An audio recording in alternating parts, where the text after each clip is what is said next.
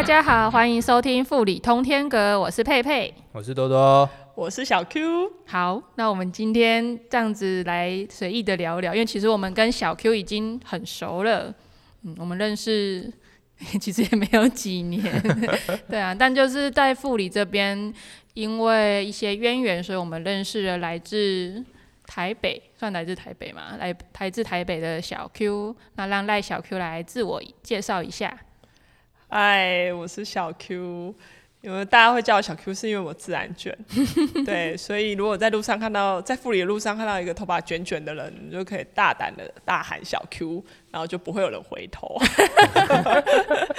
真的有人这样做过吗？有，因为我的发型好我认啊，都会有那种在走在路上会有人突然叫我，但我回头，因为我有脸盲，所以我回头的时候我都会一脸问号，想说。你哪位这样？看来是你的问题。那你平常除了就是诶来富里，你为什么会常常来富里这边呢？我其实跟富里应该认识应该有十年了耶。那时候一开始来富里，其实也只是来工作的，因为我之前会帮那个几个地方的农会做那个花海的放样。嗯，就是放样是什么？放样就是你们如果。现在不知道有没有这种花海，就过年的时候不是都会有地上会有一些花开富富贵的花图案吗？然后就是会有那些图案，然后但是就要有人去把那个图案放在土地上，然后让那个种花的那个园艺的工人们可以把那个花色种下去。现在富里农会是有花海，但好像比较不是这种造型的花海。哎，成功农会好像也有。对，就是之前大概你们刚才讲几个。农会的地点我都有去过，真假？对，就成功啊、富里的，然后甚至长滨的都有去过。这样，嗯，所以你平常工作就是做放样，这样这样算是什么景观园艺吗？其实我本来是做景观设计的，然后那个放样只是。纯粹来帮一个朋友，他接了这个农会的花海的工作，那需要有一个人可以弹性跑来跑去帮他放样，因为他其实在台东还有其他工作要忙。然后我就想说，啊，可以顺便来度假耶，然后我就来了。哎，有顺便吗？从你从 台北来吧？不是，我一开始来的时候，只是想说。也蛮好，想说好玩啊，然后也可以有点像来花东，一口气都可以住个一一个礼拜啊，然后又有一个一个借口，好像比较不心虚，对。然后一开始来的时候，就是到处要找地方住啊，然后就会哦，这就是会讲到为什么来富里。然后那时候我找地方住，其实要有一个很简单的。那个条件就是旁边有 seven，是没有安全感的部分吗？都市人没有没有，因为我要画图，所以我要把图印出来，所以要有 seven。然后那时候呃都会到处住啊，池上也住过，然后好像在呃那个大龙大富光复那边有住过，然后资本那边有住过，然后成功有住过。然后有一天，就是带我来工作的朋友说：“哎，富里街上开一家新的民宿，哎，看起来很新，我们去看一下。”这样，然后旁边有 seven，我说：“哦，那可以这样。”然后我就跑来了，这样。那来了之后，就就住进了他们的民宿，因为一一进来看就觉得可以哦。那我们我就一开始就订了一个礼拜，然后我就住进来。然后因为他们的床实在太好睡了，就是边界华东。然后我就住进来之后。之后去到哪里放羊，我都要住这，所以他们都觉得很夸张。因为我明明去成功放羊，从富富里开到成功花海要开一个半小时，要我就宁愿每天通勤一个半小时，也也要住边界。对，哇塞，这么舒服的床就是把你黏住了，还有好吃的陈妈妈的料理。哎，所以那时候就是还有副餐是这样吗？我们那时候其实蛮有趣，是因为我因为要放样啊，所以都要很早，大概六点或七点就要到达那个地点。嗯，所以如果你们想要，如果从呃这边要开车一个半小时，我大概五点就要出门。对，那因为民宿有含早餐嘛，嗯，然后那时候民宿的主人就是宣凡，就会一副很尴尬问我说：“我要几点吃早餐？” 大家讲话都很尴尬。十四点，五点呃这样，然后我就。明白了，接受到他的意意思，这样我就啊不用啦，那么早就是这样不好意思这样，所以我其实都没有吃过民宿的早餐，因为我都很早出门，然后他们可能一个补偿心态，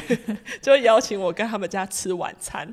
所以我也不是吃民宿的晚餐，我是跟他们家的人一起用那个所谓的员工餐吧，这样。跟他们家人一起吃饭。对。所以也是因为这样子，让你开始跟他们有一些有有一个这个机缘，可以开始有一些互动。因为有有时候吃早餐，就早餐给你你就走，但是吃完跟他们家人一起吃晚餐，好像就是会开始聊聊天，是这样吗？对，因为那时候吃晚餐是真的很像他们家小孩，因为就是一起去端饭呐，一起吃，然后吃完就是那时候就是陈爸爸还会邀我，因为他很喜欢泡茶，嗯，他就会说啊，叫爸来领得，然后就想说，哎，长辈在邀，好像不好意思拒绝，然后就会去跟他泡茶，然后就会聊，就是就会越聊越多啊，然后明明就隔天要早很早起床，可是都会聊到很晚。然后就越来跟他们家就越来越熟，而且因为那个工作他不会是一次就会完成，所以我就会回台北，可能在一个礼拜，然后就又又来，所以我通常一年就会大概在比较密集，就会在十月、十一月，然后会至少住住将近前前后后加起来可能会快到一个月，然后但是我都会来来回回这样。嗯，就等于是你跟副理因为工作关系就这样常常来来回回。我一开始听到就是有人说小 Q 是车站街，就是边界华东他们陈家的四妹，然后我真的曾经想说，那为什么你姓赖，他们姓陈？那想说 啊，不是啊，这只是一个认真的疑问。对啊，我认真想过，为什么你姓赖？然后我也想过，我想说糟糕，这是可以问的问题吗？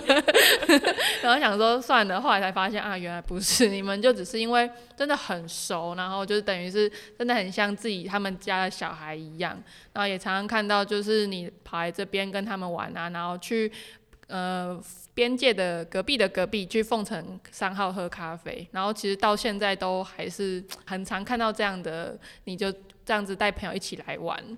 那除了就是认识边界花东，还有凤城，就认识那个宣凡啊、绿园啊，你还有认识富里这边其他的朋友吗？其实一开始来的时候。我也不是一个很喜欢社交的人，虽然大家讲起来可能不太相信吧，但是就是我其实就是下，就是从那个农田下了工之后，我就会因为我全身都会是土，我就会先去洗澡，洗完澡后我就会出来等吃饭，然后吃饭的时候他们就会有各种朋友跑进来玩哦，所以那时候大家是很常一起聚餐。其实那时候呃还没有那么多人，可是就会有各种民宿的客人也好，或是在附近的。呃，居民也好，因为那时候边界花东还有晚餐，就是他有公餐嘛，所以我会帮忙一起出菜，甚至也会遇到蒋勋老师他们来吃饭这样，然后就会觉得这里我会很像他们员工，又很像他们家小孩，就要帮忙出餐，然后要介绍说啊这是什么那是什么这样，然后我觉得时间久了就。我其实也没有想很多，我就只是纯粹觉得说，哦，这个人有见过，然后有时候我们坐在那里聊天，就有客人走进来就说，哎，上次我看到你怎么还在这？嗯，然后久了才会变成他们家小孩，就是陈妈妈就自己说，啊，这我们家自己小孩啊，然后有些当自己人，不想相信了这样子，然后到最后就是加上呃绿园。呃，就是会煮咖啡嘛。那因为我也对咖啡很好奇，我就跟他有点像跟他学煮咖啡的技巧。嗯。然后就会越聊越晚，然后你们知道越聊越晚，聚集进来的客人就会越来越年轻。哎。然后就有一些，哎，也不知道那时候也不知道其我有时候我都我也不太会记人名，我也不知道对方是谁。他就走进来，然后大家就坐下一起聊。嗯。然后。我每一次回台北个几天回来，他们就会长出新的玩玩，就哎想要干嘛干嘛这样。然后其实就觉得哦好好玩哦，这里的年轻人聚在一起的时候，有时候想出来点子都蛮强的，但是蛮有趣的。所以他们其实也不一定是客人，比较像是朋友，然后来来聊聊天来玩这样。对，就很像串门子。然后他们有时候我以前会观察一件事，是因为民宿的餐是大家。啊，虽然我一桌一桌子吃，可是大家会这桌突然跟那桌聊起天来，然后因为我也不是当地人，我也不知道他们之间的有什么关系，但是他们就是会好像聊得很热络，然后然后等餐结束后，又会有一组不是吃餐的客人进来，要就是好像朋友一样，其实已经不是客人，很像朋友坐进来，然后甚至我记得有一年是圣诞节前夕，嗯，然后就是有一个小胖课长。他就说他煮圣诞大餐，圣诞大餐。对，然后我就莫名其妙加入别人的 圣诞大餐，然后那一天很好玩，是住在上面有一个我忘了是一个作家还是反正就有一个客人就说，他们说，哎、那晚上有圣诞大餐啊，一起吃啊。然后那一天圣诞大餐就大概有十几个人吧，嗯，然后就会觉得其实是我在台北没有过的经历，就是比较少这样子一群人，然后突然间就哎、做做一个什么事情这样，对，然后好像都没有约好，没有约，但是又可以成型。对，然后都很多人，你会想说，到底富里哪来这些人？对啊，平常街上都没有人呢、就走在路上都没看到人，可是人全部都在这里。吃饭的时候就会跑，全部跑出来的感觉。所以那时候边界比较像是，又有民宿也有餐厅这样。对他们以前是呃晚上是会有公餐的，嗯所以就会有人来用餐，然后也有陈妈也会做那种类似克制的手手路菜这样，所以就也会有手路菜是什么？秋楼菜，就是嗯陈妈会有一些呃需要比较繁琐的功法的菜，然后就像五菜单料理那样子，对对对对，然后就会有一些慕名而来的的那个客人会来吃，然后大家不知道为什么在这种地方吃饭就很不像在餐厅，就就会聊起来说，哎、你从哪里来啊？啊，怎么常常在这看到你啊？然后默默的，我好像就坐在那里陪聊这样。点点台，哎，这个我要跟这个聊天人。家一阵子过来，然后每次都看到 Q 这样子。，对，他就说，哎、怎么又看到你这样？我其实很有一阵子很常听到说，哎、你怎么又在这？嗯，然后连富里当地人都会说，就像绿园的什么国小同学或干嘛说，哎、啊你怎么又在这？嗯，怎么吃饭的时候就看到你？就觉得你不是一般客人，不是一般人。对，然后他们就久了，好像自己也会有一种身份的认同，就是对啊，我就在这，我就是，我说我就会开玩笑说，哦，我隔壁村的，有人应该也会有人相信，但是台北当隔壁这样子吧。我我隔壁村的这样，嗯，但你那时候也有认识像是古道秋生，就是富里九八三其他的伙伴这样吗？其实我认识富里的时候还没有古道求生，哎、对，你是比古道秋生更早。对，嗯，然后那时候我都觉得富里应该没有年轻人吧，因为我想说应该年轻人就是一个叫宣凡，一个叫绿园，没有其他的，两个 对两个因为来吃饭的好像也都是当地比较年长的长辈这样。吃饭是比较年长的。就是年轻人比较少，但也不是没有，但是真的比较少。然后好像真的好像是到第二年还是第三年，突然就是呃，就是有人就这样跑进来，然后好像要聊些什么。然后那个宣凡就跟对方说啊，这个自己人可以聊。然后那个人跑进来，那个人我现在才知道，那个人叫雨恩。嗯，对，那我也其实不认识他。他们就是进来开始聊说想要办音乐节啊这些事情。然后那是我第一次听到那个古道求生，嗯，那的确也就是第一届，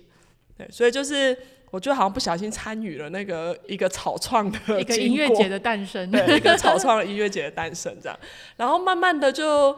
会冒出越来越多人，像佩如啊，然后什么呃田中先生啊，然后魏杰啊，就是那种我们现在可能你们在那个刊物上看到的封面那些人，就默默的会常常出现在身边，一起讨论要玩什么这样，嗯。所以你那时候也算是有参与一开始的筹备这样子。就是富里九八三，说说实在话，应该是我乱讲话的时候不小心长出来的 名词。因为他们名字啊很因为他们 会乱取名的。对，因为本来的粉砖是一个很复杂的名字，就是可能是一个很很很官方很公部门的名字，这样哦很像什么什么什么协会那种。啊对，然后那时候因为聊天的时候大家都坐在一起聊嘛，所以我也是一个，反正我有有有什么就讲什么的。然后他们那时候就想说，哎，那粉砖怎样怎样。然后我就我就突然连接到说，哎。那个蓝宇就是九五二啊，蓝宇那时候有一个地方刊物很有名，就在蓝宇九五二，然后九五二就是他们的邮递区号，对，然后当时不知道谁说，哎、我们富里的邮递区号比他们大、哎，嗯，然后我说是几号几号，他们说九八三。好，像很有可能是魏姐讲的。他会他有很多这种知识，最大的小知识。最后一号九八三，哦。然后我们就说，哎、那就叫富里九八三啊，983这样、哦是这样来的。然后我我本来以为我我真的以为大家是玩笑话，结果晚上哎、那个粉钻名字已经换了，这个效率跟很有效率这样。然后我就突，然后也意外发现，哎、为什么是富里是邮递区号最最后一号？目前还是个谜，因为没有人去问邮政总局吧。哦，对。因为很奇怪啊，因为为什么富里它也是最后一号，，嗯，然后它也不是最南，也不是最北，就是也也不是最东，但但是被忘记的地方，我我记得它有被重新整理过，就是那有个序有重新划分过，然后划分划分，最后就变这样子。对，嗯。所以就是我也不知道我参与了什么，反正我的印象中就是 就是富里九八三就这样聊出来了。然后古道秋声要邀谁唱，然后要做什么，要办办什么市集。好像也就这样聊着聊着聊出来了，所以你刚好都有参与那个怎么讲？因为来的太频繁了，就是他们在讨论的时候，其实应该没有我，但是我刚好都出现了，对，一切都这么对，但是我从来没有参与过开会，就是因为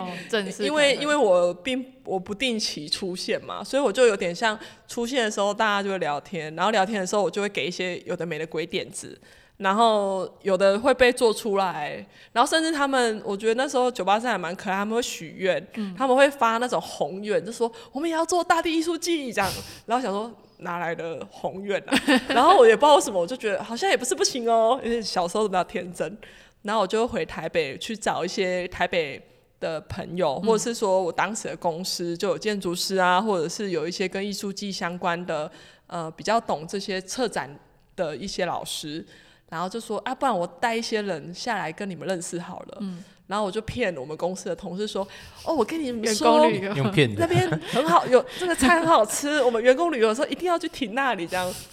然后我就把我们整真的是整个公司带下来，这样带下来就不知道为什么就办了一个很像说明会的东西。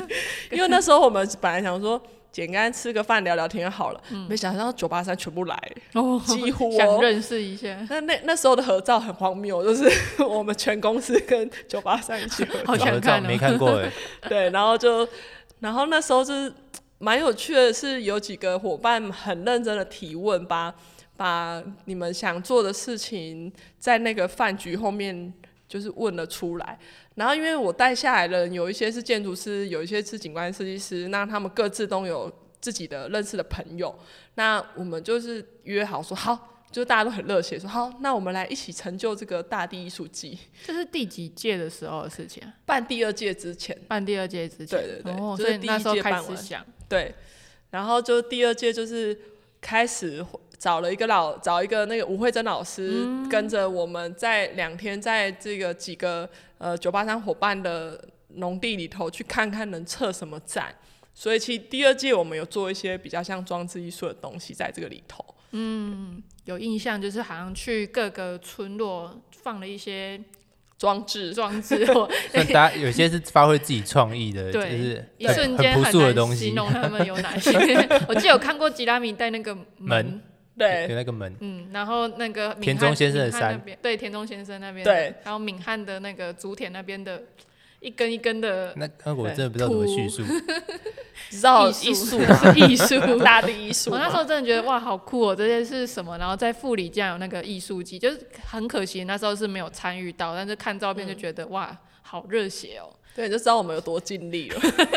对，你们，你知道我们下来然后协助，有时候要协助编织，然后有时候要协助绑竹子。所以那是社区自己做的，有的是社区的，有的是伙伴自主。因为像田中先生自己做了一个草椅子，哦，对对对对，他就自主性的做。那有的是我们呃跟同事下来一起创作的，然后当时还有。请当时的同事画了一个手绘地图，让大家按照那个地图去找这些装置。嗯，这个其实我觉得是有点像大家共创出来的一个成果。哎，蛮有趣的，对对，还不知道原来那些这个艺术有点像艺术季的这个活动背后是这样弄出来的。对，因为就并不是说有那时候也不是说我们好像有一笔经费可以找艺术家来这边进驻，然后我们只是想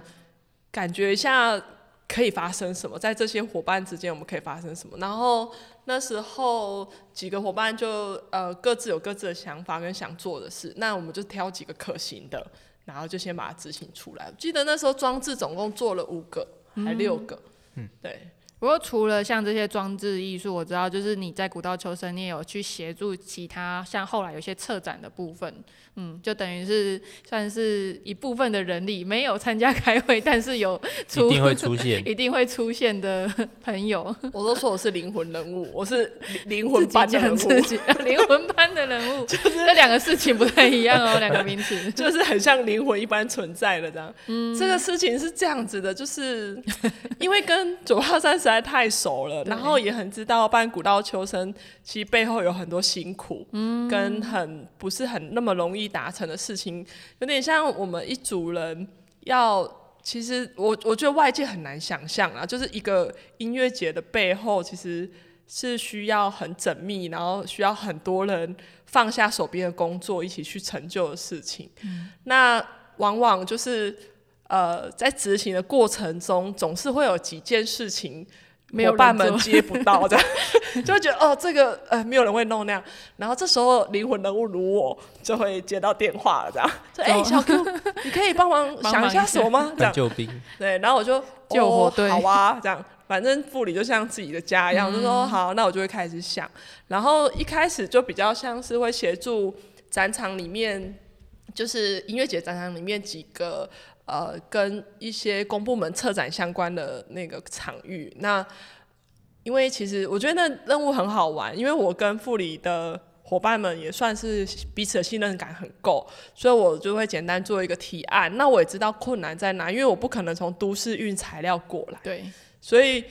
几年下来，我都会用当地容易取得的材料，像竹子啊，或者是稻。稻杆、稻草这样的东西，还有当地可以配合的一些工班。所谓工班，就是头目 带着一群部落头目，对，带着一群外美国人，他们都说他们是美国阿密斯，我是美国人那样。然后他们就很幽默那样，然后然后就会画个他们能够理解的图面，然后他们就会去采我需要的竹子，然后我就会到现场。呃，就是跟他们说哦，大概怎么做怎么做。但是啊，就是他们边做啊，都会做超乎我预期，因为他们就是你知道，他们美感都很好。嗯。然后我有时候其实也没有要求到这么的细致，但他们说哦，这样不行，这样不好看，然后他们就会自己稍微再把它润饰一下。所以其实每次做出来，我都会觉得那其实不是我一个人做得到的事情，就我可能顶多是做发想。其实现场执行的头目跟那些工班们都非常的配合，对，然后就是也都用当地的材料这样，所以你们才会觉得好像每年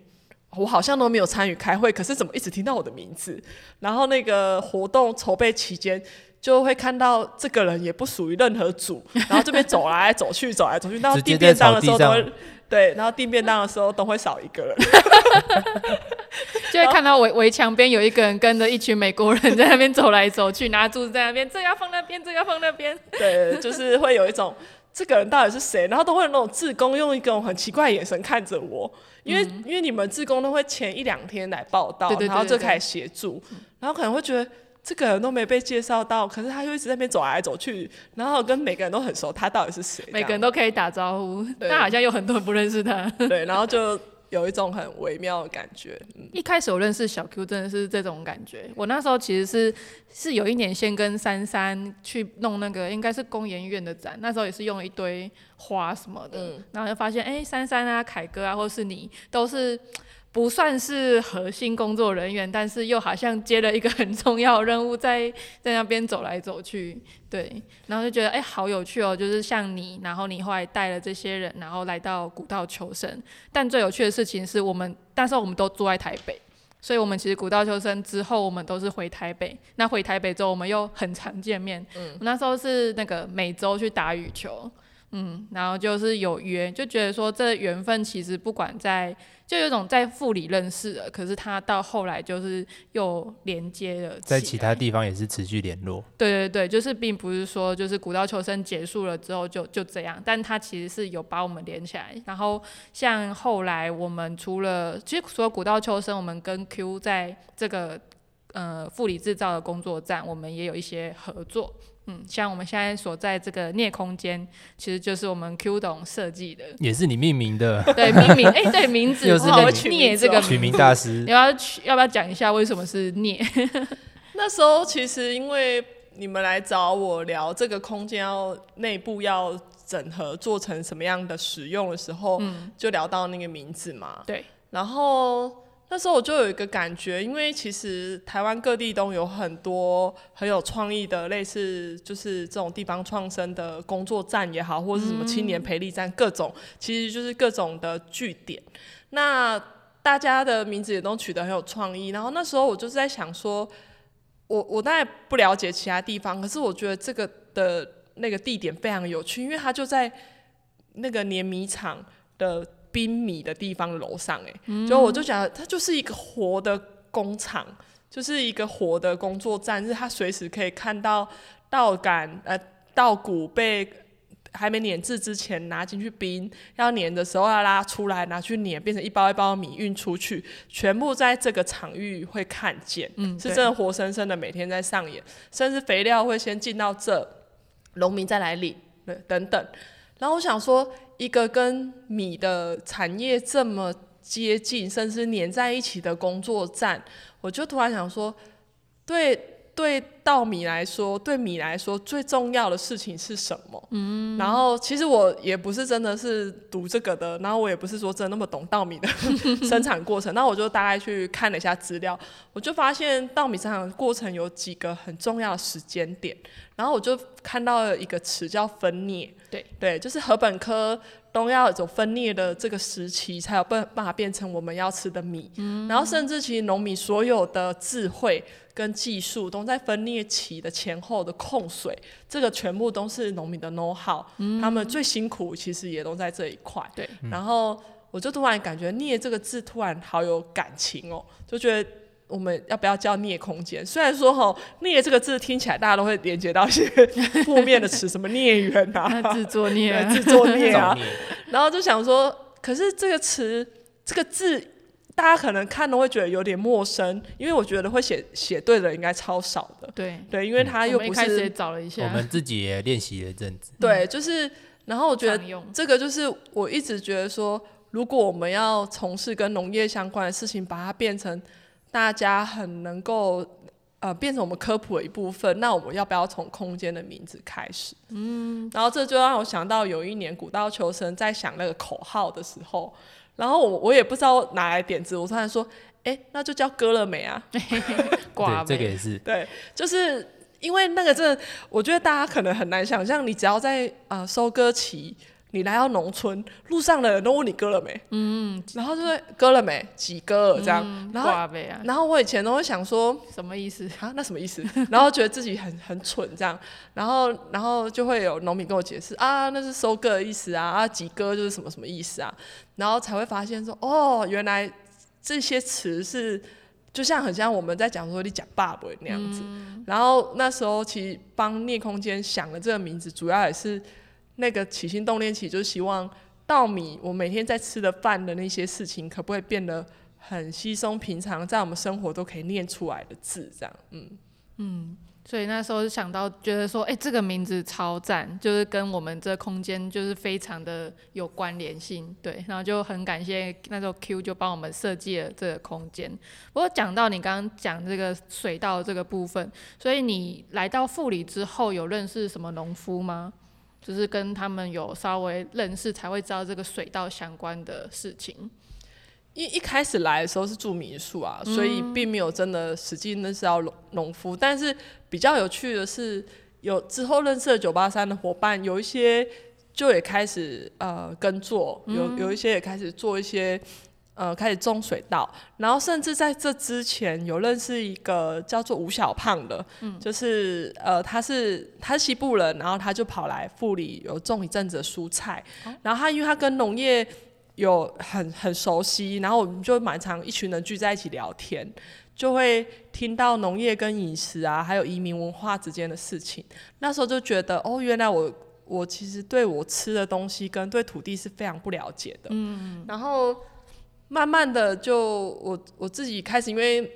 像绿园就开始种田嘛。对。那因为就有朋友田，就可以很任性，就说：“哎，我要去你的田里，然后我要去我要去补秧，我要去除草。”然后开始踩在土地上，然后开始去跟着农夫有一搭，我是有一搭没一搭啦，做一些呃例行性的工作的时候，我觉得那个对于稻米的嗯。对稻米的情感会跟以前就是只是吃一碗白饭会蛮不一样的，对，非常不一样。然后也开始感觉到说，其实我们对于我们自己吃进去的米这米食文化这件事情，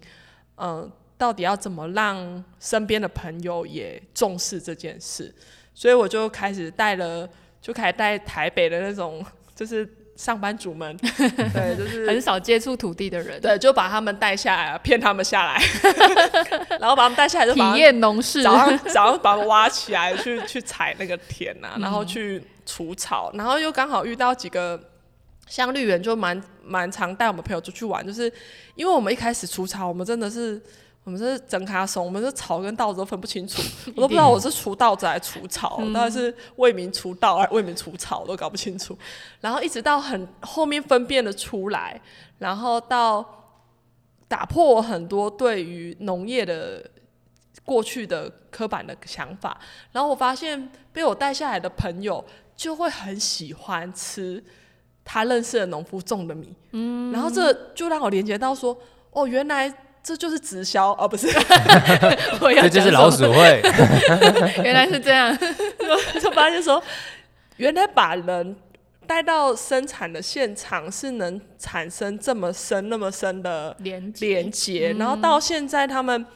呃，都已经身体有一个记忆，会知道什么时候有米有新米，嗯，就会跑来跟我说：“哎，今年我要几包？今年我要几包？”时间到了，对，然后也在办 办公室取货。对，然后我的台北办公室就变成取货站，台北取货站。那我就想说，这件事情如果能够变成我们新的社交模式，我就觉得应该蛮酷的。这样，你是说买米这件事情吗？对啊，就像佩佩你刚刚说，你不是有提到说我们在富里认识，我们说在台北工作，可是我们来富里认识后，我们回到台北就会维持那个联系。嗯，我觉得那个是因为在乡村这种，呃，就是这种社群里面，它的交流是相对真实的。对，所谓真实就是说。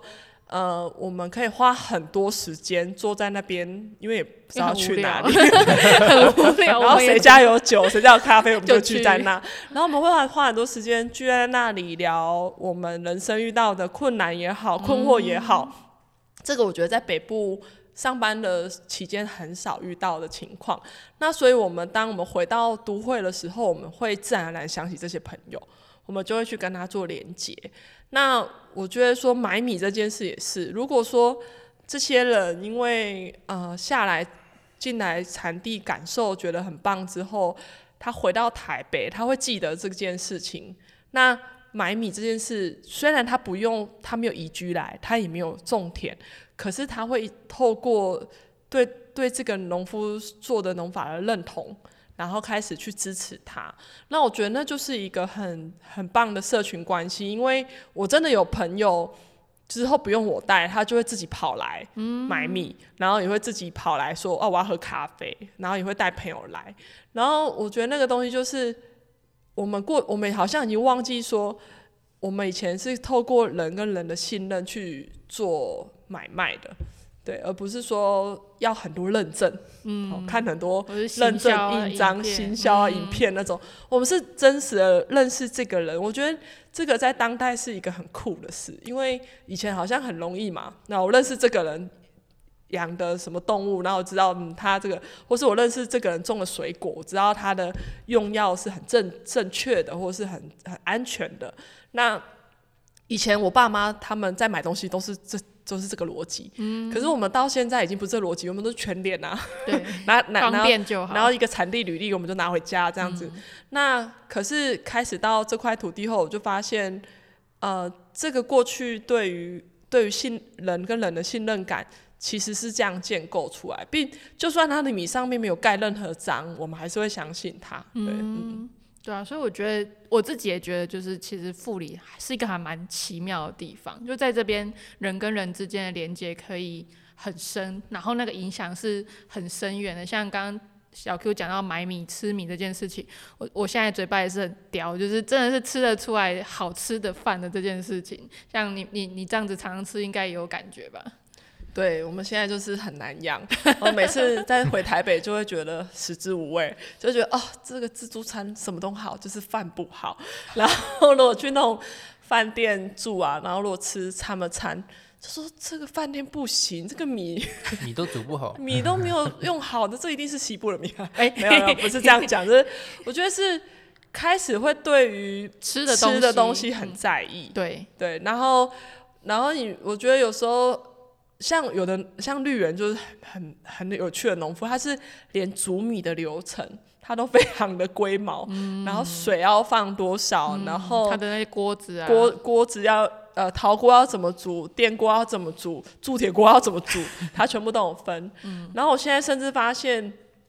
其实不止富里的农夫，因为我们现在在。呃，东部就是东海岸有认识一些农夫，其实他们对于自己耕作出来的东西是非常尊重跟珍惜的。对，那我就会发现说，我们在土地上，我们在生活中其实有过多的浪费是不自觉、不自知的。我们不知道那个行为叫浪费。可是如果你到产地，就知道为什么他们踩在土地上的人会会非常珍惜眼前的所有的资源，因为。那个东西都是得来不易的这样子，所以我觉得那个，就我一直觉得说，如果我有能力的话，可以让很多人去感受到这件事。其实不需要所有人都移居啊，大家如果能认同这个观念或这个想法的时候，我们或许回到都市里头生活，我们就可以改变我们原来的惯性，这样。你是知道我下一题要问什么？对呀，我们都熟了。对啊，本来应该下一题就是要问说，哎，有没有想要住在富里啊？都来十年了。对啊，就这样来回来回十年了呢。这一题应该每两年都会有人问我一次，这样。真的，对对。其实我有，其实不是没有想过要搬下来富里住。嗯。但是就像我刚才说的，我觉得说，呃，如果我搬下来住，我一定要有一个。基本上生存下来的呃一个理由或者是一个技能，对。但因为我又不是农夫，我也没有土地，那我到底能做什么？所以其实对我来说，如果布里对我至于我来说，我会希望这里的美好让更多人知道。那如果这里的美好让更多人知道，我唯一能做的不是搬下来住而已。搬下来住当然很好啊，可是我如果没有办法搬下来住，其实我还是可以去做这件事。像我们家，就我爸妈住在台中，他我们家现在都吃富里的米了。他们家就是我们家，只要有我们家库存米就还有一箱哦，他们就说哦快没米了，赶快叫，很紧张。对，就是我们家已经都吃富里的米了，然后现在我舅舅们也都吃富里的米，然后我觉得就会慢慢，我那个东西就会。默默的影响我周边的人，那其实我有没有下来，我有没有移居下来，其实并不是一个重点了。所以或许移居对于地方创生来说是一个很有、很很需要做的一个事情。可是我自己会觉得说，呃，如果有像更多像我这种跳动人口，因为我们在都都市里会去感觉到都市里的人的需求，然后回到。又回来乡村跟大家接触，又会知道这边有多好，有哪些需求。我觉得我喜，我现在喜比较喜欢做。中间的那个桥梁，嗯，就像我的车子就是一个转运站啊。我每次跟朋友说，哎，我明天要回台北哦，要什么？然后大家下面就定说，来白米一包啊，包米两包这样。所以我这样车上有一些米，明天要载回去。对。然后如果是 有一些人会跟我说，哦，你回台北哦，去那个 IKEA 帮我买一个什么？他们要知道花东要去 IKEA 是很辛苦的？真的，就是我觉得就是会有一点点像呃。会有这样子的一个桥梁的身份，我自己也蛮乐乐在其中的。这样，嗯，我觉得也是因为你的工作跟你的生活模式刚好有办法作为两边的跳动人口，然后就是去符合两边人的需求。因为你知道乡下缺什么，都市人想要什么，那两边就可以这样子互相。怎么讲，就很像你很像一个代言人，然后你就可以去让大家知道说，哎，富里有什么，然后这边的人你就可以去让其他可能台北啊或者更都市人，就是让他们知道说，哦，富里是这样的地方。然后有时候看你的 IG，有时候看你的脸书，就会觉得，哎，很想来。可是那个想来是，我觉得是因为发自你内心你喜欢这个地方，嗯，然后大家就会有点被吸被吸引。那如果要说的话，你你觉得富里真正吸引你的点，你可以大概简述一下 有哪些？你觉得真的是富里这十年来一直让你离不开，也没有也不能说离不开，就是让你愿意一直来的理由，一再前来的理由。这样，我觉得有一个最一开始我开始觉得富里很迷人的时候，是某一个瞬间，嗯就是有一天我们一群人老样子在某一个人家里。就吃完午餐啊，坐在那边闲聊喝咖啡，然后就是一个天气很好的日子这样。然后大概三点半四点的时候，突然大家纷纷离席这样子，就站起来，然后也没有说要去哪里，他们就纷纷离席就离就走了这样。然后我就问说，哎，他们要去哪这样？然后那时候不知道谁就跟我说，哦，要去田里啊。然后我就想说，为什么？为什么他们这时候田里？啊，现在比较凉啊。然后我就非常震撼，因为对于一个上班族来说，我们好像已经习惯看时钟过生活了，时间点。哦，八点起床，九点上班，十二点赶快出去抢便当，然后回来睡个午觉，一点半继续起来接电话，然后五点、六点、七点、八点加班，就是。然后一二三四五上班，六日休息这样。我们好像是在看日历跟时间生活。对。然后在那一刻，我突然有超级羡慕我！我说天哪，他们是是看太阳，看着你的需求生活。我因为很怕晒，所以我就是四点才去除草，或是说我早上早上十点就很晒了，所以我必须六点甚至更早就。就起床去田里，可是我可能九点回来洗完澡，我就又睡一下觉。我就觉得说，这个也太酷了吧！就是那是我第一时间非常羡慕这里的人，因为我眼前那些人都跟我差不多同年纪。然后我就说，想说，哇，你们怎么可以选择？怎么那么棒？可以选择这种看着看着太阳、看着天气，选择现在此时此刻我要做什么的那样子的活着。然后那就是。一直到现在，我都觉得就是这件事情，对，就是这件事情让我觉得说，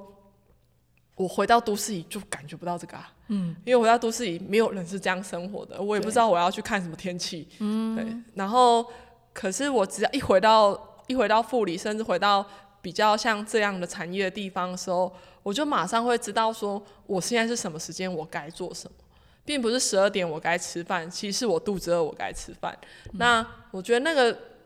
对我来说，就是护理对我来说的迷人地方是，它很容易就让我找回身为一个人，然后如何跟你的身体、跟你的心理去做连接，而不是是你的大脑或是你的老板驱动你去做什么。所以你是一个自动自发、很自己知道自己要这此时此刻要什么，然后去做，做出你的行为。那可能富里人不会这样想啊，但我看着他们，我真的觉得哇，好棒哦！就是你，你很，我们很知道这个季节就是过着什么样的日子，然后节气你也不用靠看着月历，你就大概知道说哦，现在。这个时候有点反常哦，好，还是在富里，你晚上就是要穿外套啊，因为富里是重谷啊，会变很冷啊，等等。其实所有事情，为什么米好吃啊？因为它是重谷嘛，所以它日夜温差大，所有事情都是有迹可循，而且是在这个天地运行之中。那我觉得这就是我觉得离不开，或者是说我一直要常常回来的，因为我在都市里没有办法获得这个养分。嗯，所以我就回来，一回来我就会哦，我感觉到了，都回来，对对对，就就会感觉到哦，我可以储存能量，对，就是有有一种就是其实你跟土地产生连接之后，也是你在跟自己有有连接，因为在都市生活就是有一种很断裂的感觉，就完全可以理解小 Q 讲的这样的，嗯，对于富里的喜欢跟那种生活感的找回来。对啊，而而且那时候我就其实我自己也是之前住台北的时候也是很常回来富里，就跟小跟频率没有你那么高，但也是就是哎有空就觉得不行，买张车票我要回来。然后那时候我就想到说，哎，就是我之前很喜欢的那个三崎亮，就是地方那个。算社区营造的那个大师，他就是讲过说，一个地方不是要让一百万人来，而是要让一个人想要来一百万次。我就觉得富里其实有这样的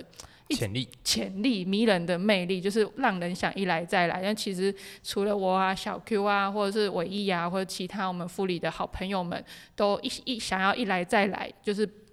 这个地方真的是有它的神秘的力量，然后让。这些人可以在这边，然后让我们有办法这样子的相遇，所以我其实还蛮喜欢，就很喜欢 Q 今天的故事，就是你把你的这个经历讲出来之后，发现哎，其实就是这样。我们为什么这么喜欢护理，跟护理这样子把大家都连在一起了？那我觉得也是回应到小 Q 刚刚讲的，不一定要移居，其实移居它不是唯一的。嗯，唯一的方法对唯一的症结或是唯一的方法，就是你做地方创生，等于说人一定要移居吗？其实不一定。那我们在富里其实真的聚集了很多像这样的，不管你说二地居或是跳动人口、关系人口，那真的有一群人被我们这样子凝聚起来，然后能够一起喜欢这个地方，我觉得这才是最可贵的吧？对啊。那今天就很谢谢小 Q 的分享，谢谢你，谢谢大家。对，那今天的富里通天阁就到这里结束喽，拜拜，拜拜，拜拜。